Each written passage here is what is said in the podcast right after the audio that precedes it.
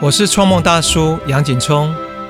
邀请你和我一起转动人生。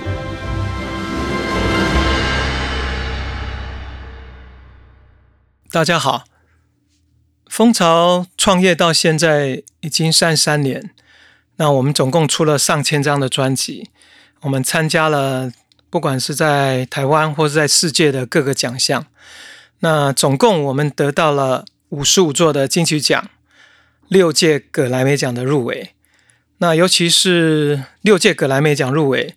这不只是在台湾，在整个华人地区都没有创下这样的记录。所以到目前为止，光入围这六项还是蜂巢最好的成绩。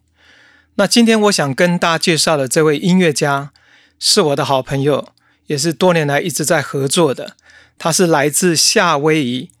的华裔音乐家，叫 Daniel Hall。他总共入围了十多座的格莱美，然后得到了六座格莱美奖。大家听清楚哦，六座格莱美。不是入围，而是拿到了六座，这个成绩真的是非常非常的了不起。那我今天就要来跟大家来分享他的音乐，还有他的故事。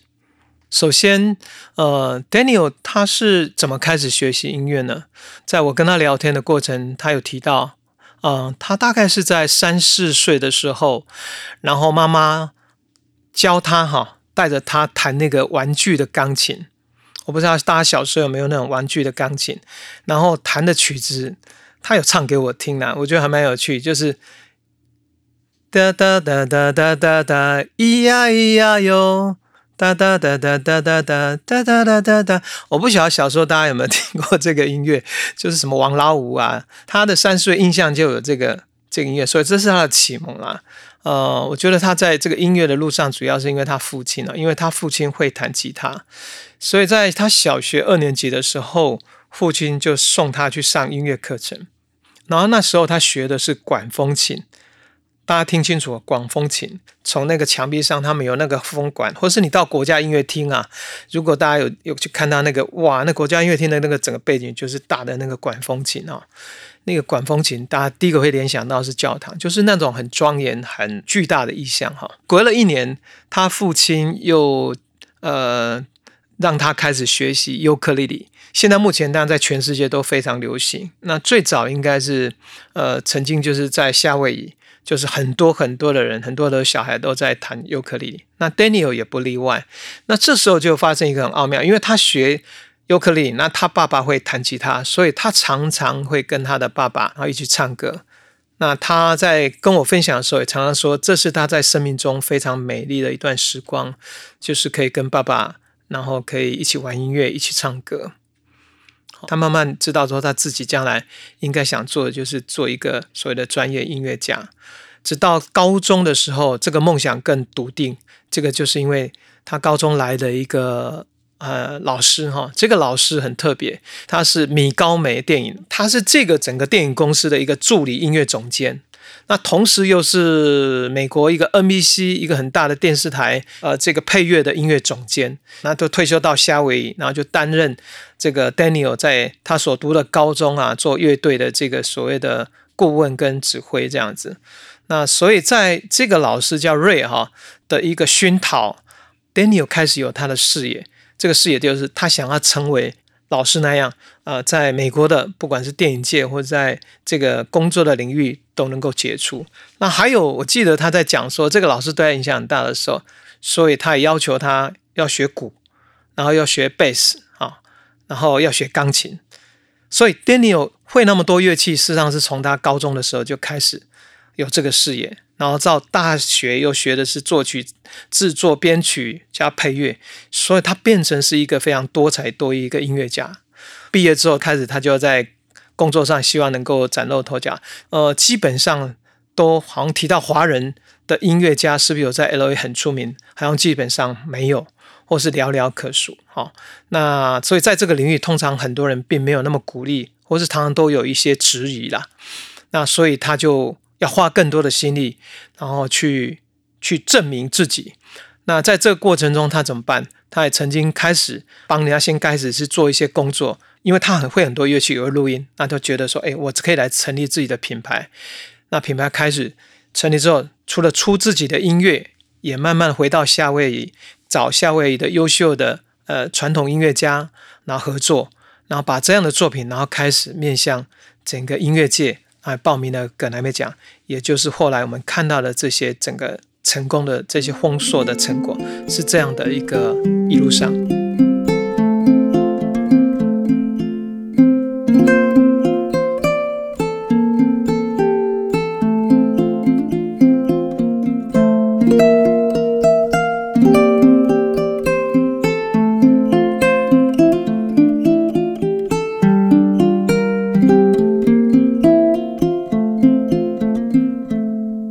这么一个很棒啊、很了不起的音乐家，蜂巢怎么能够认识他呢？其实他就是一个因缘。通常葛莱美奖他就会有个仪式哈，他在这个颁奖之前也会办一个入围者的联谊。那那时候我们美国的公司代表黄林就参加了这个入围的宴会，那也就认识了 Daniel 跟他太太 Lydia。后来我有机会到洛杉矶出差。然后就透过黄玲啊，我们公司的同事安排，跟 Daniel 就有一次很棒的一个会面。那在这个会面过程中，其实我们主要在聊一直对音乐喜欢呐，还有我们整个在音乐的过程。那对我来讲，我最感兴趣就是他如何能够获得六座格莱美，大概做的音乐内容，跟他一路上在追求的一些方向，做很多其实跟。呃，蜂巢在台湾做的，比如说我们很多是把台湾的最棒的我们的原民的音乐，在高山部落的，把它录成 CD，然后推向世界。它也是很多时候是跟夏威夷当地的啊他们的原住民的音乐家一起合作，作品推向整个美国、北美，甚至到全世界。那在聊的过程中，就有一种相见恨晚，然后真的是相知相惜。啊，其实我那时候想法就是，嗯，如果有机会让 Daniel 来台湾认识台湾的音乐家，不晓得他们之间会不会产生一些很棒的火花。我我有这样的一个 idea，这样子，没有想到 Daniel 很爽快的答应。然后大概过应该是两个月吧，他就搭飞机来，啊，从美国洛杉矶，然后到台湾，一下飞机，然后就直接往台东，第一个晚上就住在都兰。那在都兰的那个晚上。很神奇美妙的事情就发生了。我们当地的原住民家朋友，他们就弄了一个晚会，一边吃的这个美食，然后一边喝啤酒，慢慢的，很自然，音乐家就有一个啊，拿起他们的乐器就开始唱歌，然后彼此之间就开始 jam，开始即兴，然后这样一玩一玩，哇，大家就玩得很开心。隔天再从台东到往这个叫关山。然后再认识其他的音乐家，布隆族、卑南族。当旅行完之后回到台北，啊，我记得我们那时候两个人坐在办公室，我没有开始说话，Daniel 就直接跟我说：“哎，I want to do one album with you。”啊，他想要跟我们合作一张专辑，来关于台湾的。哇，我们真的不是在谈生意，而是 Daniel 就因为在来台湾这几天，真的非常开心。他没有想到台湾有这么棒的音乐人，有那么棒的风土民情。所以这合作是非常自然的，大概将近半年，我们选定的一些台湾代表性的很棒的音乐家，像伊利高路、浩恩、达卡闹，还有像桑梅娟、哈发哥、农哥等等，再加上他在这几天台湾的印象，然后就创作了大概将近十首曲子，这样的一张专辑，后来我们发行就叫做《吹过岛屿的风》。没有想到这张专辑哦。入围了格莱美，也得到了两座金曲奖，啊，这也是我们觉得一个非常骄傲、非常棒的一个成绩。那我们接下来就来听《吹过岛屿的风》这张专辑里面的一首曲子，叫做《成年的呼唤》。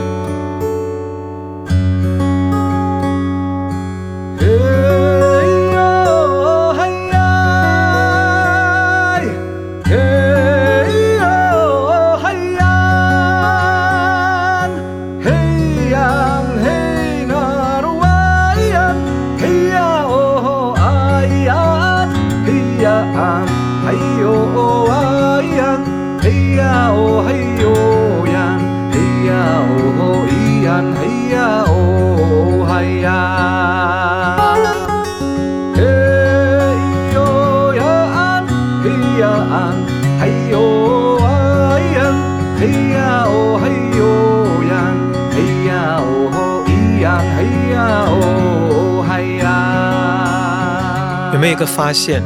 其实浩恩唱的这个是传统的，呃，传统的这个曲调。Daniel 他用了一把夏威夷的华音吉他，然后用现代的编曲，让整个乐曲更加的鲜活跟立体。那包括这也能够让西方的很多的乐迷也能够接受。那之后我们就在想说，哎，接下来要做什么？然后那时候刚好应该是，呃，蜂巢正在做泰舞的古谣的专辑。那泰舞很重要灵魂人物是查马克，查马克带着几十个小朋友，一个一个字教他们练台湾语，到教他们唱歌。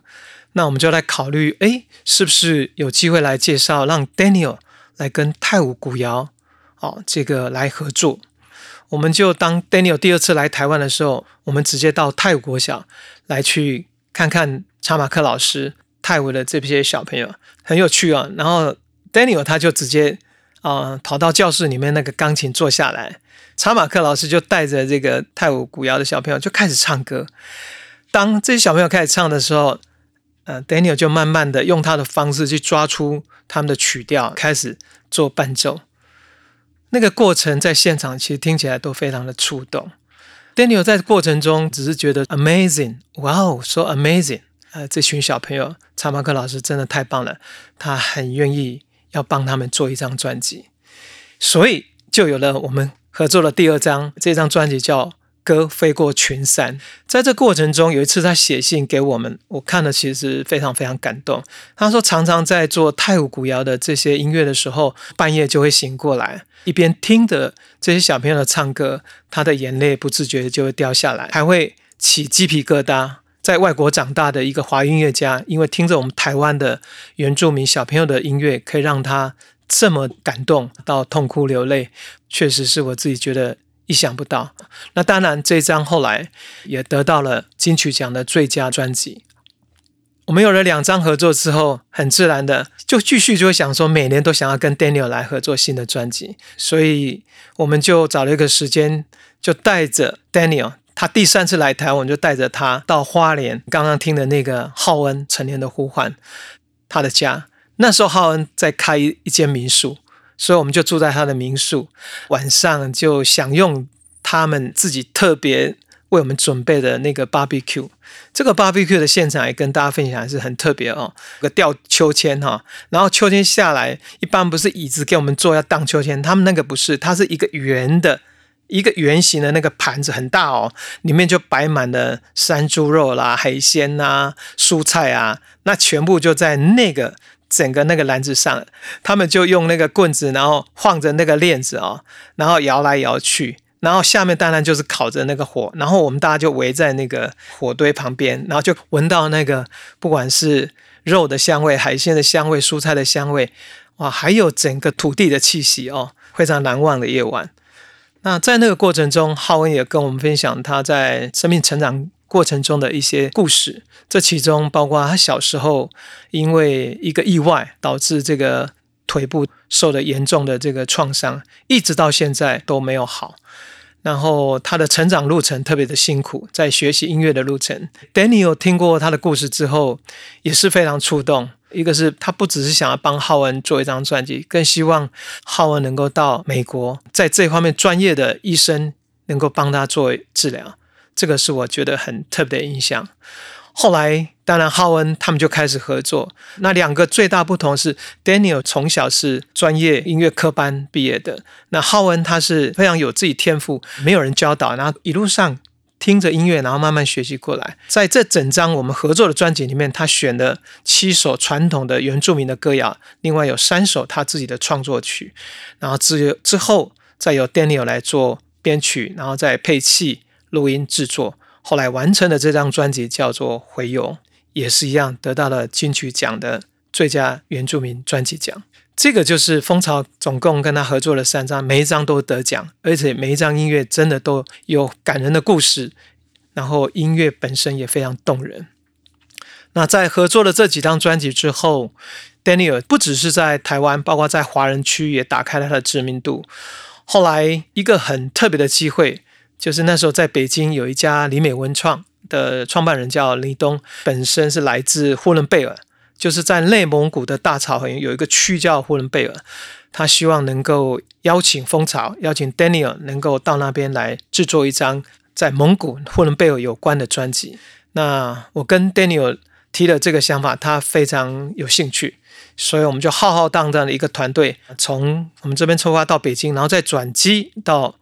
啊，内蒙古的这个啊，应该是那叫海拉尔。对，我们到那个海拉尔开始田野调查，然后跟音乐家拜访，然后采集。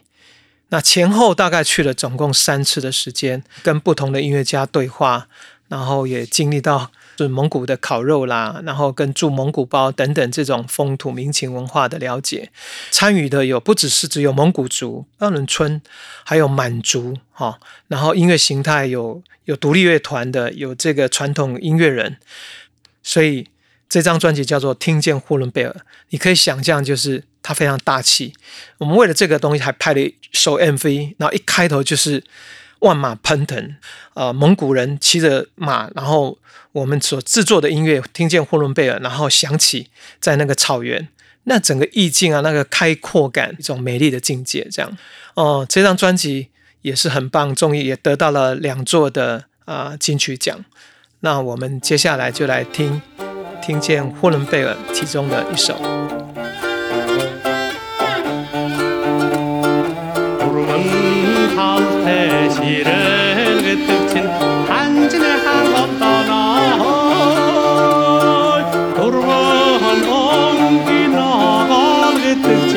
tirando é rabo.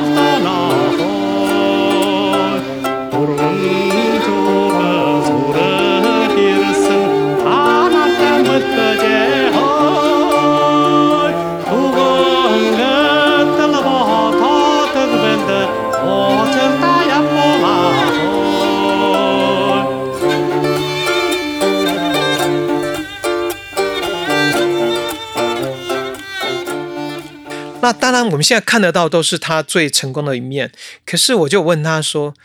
你在成功这些，难道没有遇到困难跟一些挑战或挫折吗？”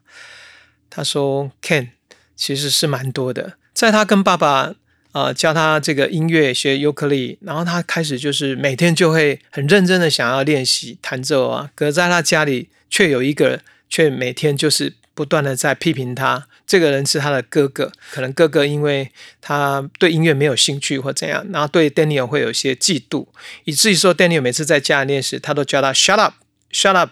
好，就是叫他安静，好，不要再演奏了。这样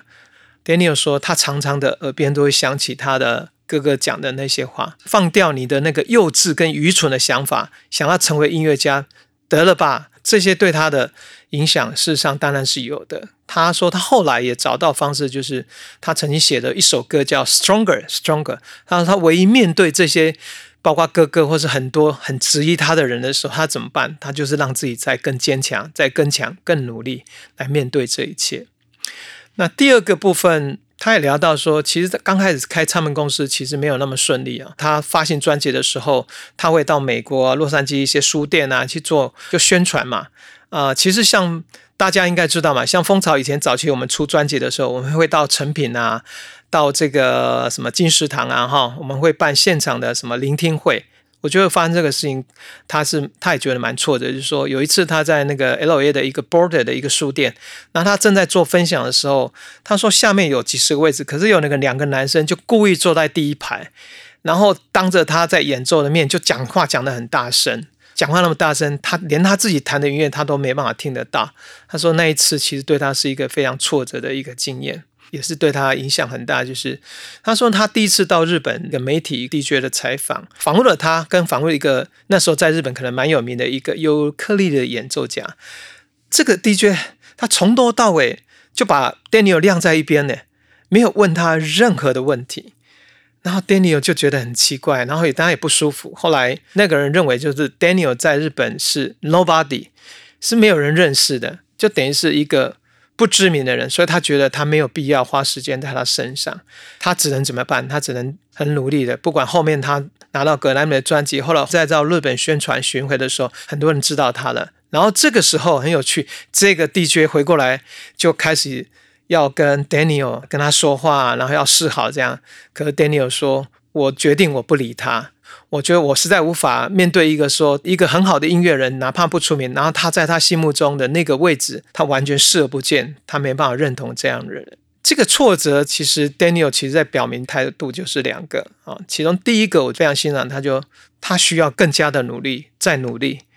他唯一想做就是让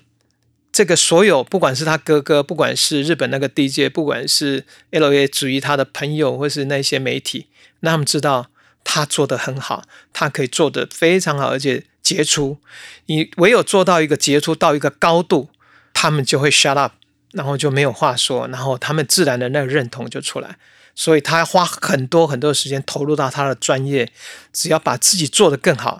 别人的肯定自然就会过来。第二部也是我觉得，嗯，在他身上，我觉得从这边学到最多就是他说他从很早以前知道要求自己就是全面的学习。我们知道我认识的 Daniel，你们现在想想，他真的是一个，先从乐器来讲。你知道他一个人可以弹的不是只有呃尤克里里，不是只有吉他，他的钢琴也弹得非常好。他在录音室里面，他也可以弹贝斯，他也可以打鼓，还有弹很多的特色乐器。几乎所有等于是个小的一个乐团，他都可以每个乐器他都可以演奏，一个属于乐团的一个横向的。那纵向是什么？从这个所谓的演奏嘛，哈，编曲啊，你要作曲啊，录音。录音他也录得非常好，然后录音之后还要后置，还要混音，当制作人，到最后完成这样的专辑，这个全部他都自己来。他说他就要求他自己全面都能够学习这些本领，然后都要把它学，而且做得很好。那这样在某些方面，如果到没有别人帮忙，他都一样可以一个人可以完成所有的工作。像我最近都问他说：“那你最近在干嘛？”他很有趣，他说：“我最近又在学什么？因为现在整个时代在改变，他在学是学视频，他学习当导演，学习摄影。他现在开始最大挑战就是把他做好的音乐，然后想象要怎么样来编一个故事，然后能够拍成一个很好的 MV，自己拍自己剪之后自己上架。他说这个过程他觉得他觉得 exciting。那在这里又在充分的一个启发就是，呃，Daniel 身上就是不断的充电。”然后在冲的过程，你会发现他都在跟我讲 exciting，然后 playful，就是很好玩呐，哇，他觉得学这些东西很开心呐，学习充满了热忱，然后不断的就是在接触，让自己的领域啊，原来做音乐原来是当一个乐器演奏家，到全面可以当一个制作人，然后统管所有乐器，到慢慢的开展现在视觉可以当导演，所以他现在等于是音乐视觉听觉，他已经慢慢也可以整个统管下来。那这样的一个人。专业领域不断的在扩展，在我看待他人生的丰盛的那一面，也跟着不断的扩展出来。也就是我今天跟大家分享，我这个好朋友，也是我非常欣赏的一个啊一个音乐家的典范，Daniel Ho。希望大家也喜欢他。那我们今天音乐人物分享就到这里，谢谢大家。